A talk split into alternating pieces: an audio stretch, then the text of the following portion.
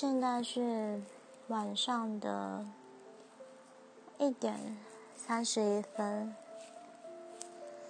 明天早上是六点多的高铁要回台北。在去年的今天，也就是四月五号的时候，我身边有一个朋友离开了。那个当下，我是在社群网站看到他家属发布的讯息。那一天晚上，我几乎是没有睡的。我觉得我的脑袋是清醒的，身体是在睡觉的，因为我的脑中一直浮现着。谁谁谁离开了的这一句话，老实说，我曾经想过，在我的生活圈当中，如果有人想用自己的方式去另一个世界的话，最有可能是谁，以及谁最不可能会这样子做。那那个朋友就是我觉得他绝对不会这样子做的首选，所以其实我一直一直都觉得家属发的那个声明是真的，但不知道为什么我自己的第六感就觉得不是那样子，所以在那几天我。疯狂的查了一些资料，之后很确定他确实是做了那样的事情。之后我开始回忆，开始回忆我刚认识的他，跟之后他离开之前跟我的。传的讯息的内容，以及他自己个人网站的文章的一些内容，写了什么？我刚开始认识他的时候，我其实才高二而已，十七岁而已。那那个时候我跟他谈了一些我个人很隐私的事情，因为我觉得他是一个很值得倾诉。算是很有同理心的人，因他大我十岁有。那他给我的回复让我觉得，除了有安慰以外，其实很受用。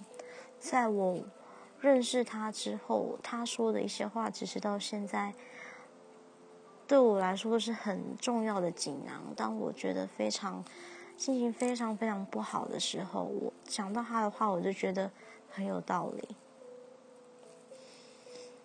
在他离开的时候，我跟他最后一次传讯息是在一月份的时候，去年的一月份。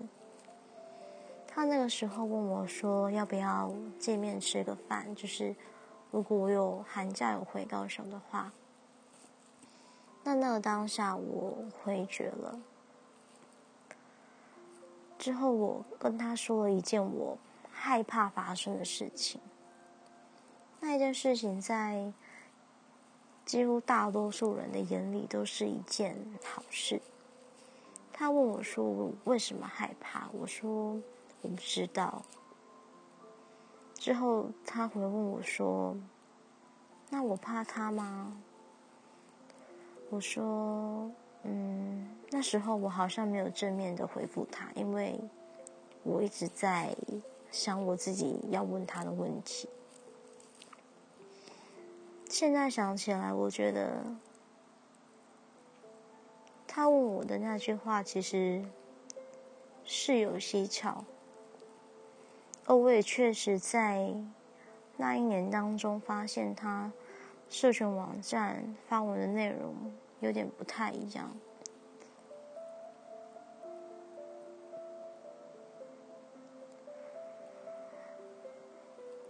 然后，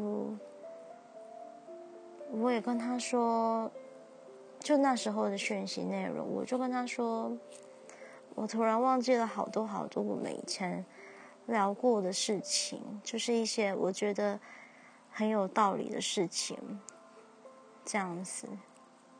但不知道为什么，在他离开以后，我突然一点一滴的、慢慢的回想起来了。老实说，其实不会怪他最后有这样的决定，反倒会觉得很难过。毕竟他在他的生活圈里面，我相信一直都是扮演着一颗大太阳。可是。太阳也是有要有下山的时候啊，在他离开的一年以后，其实我也是常常的会不经意的会想起想起他，尤其是他很喜欢看清澈的蓝天，就是好天气这样子。所以，在他嗯，就是得知他离开的那个事情的当下，其实就是震惊，然后震惊到没有其他的情绪可以可以可以表现出来，基本上就是，所以。难过是慢慢在这一年当中才慢慢的浮现起来，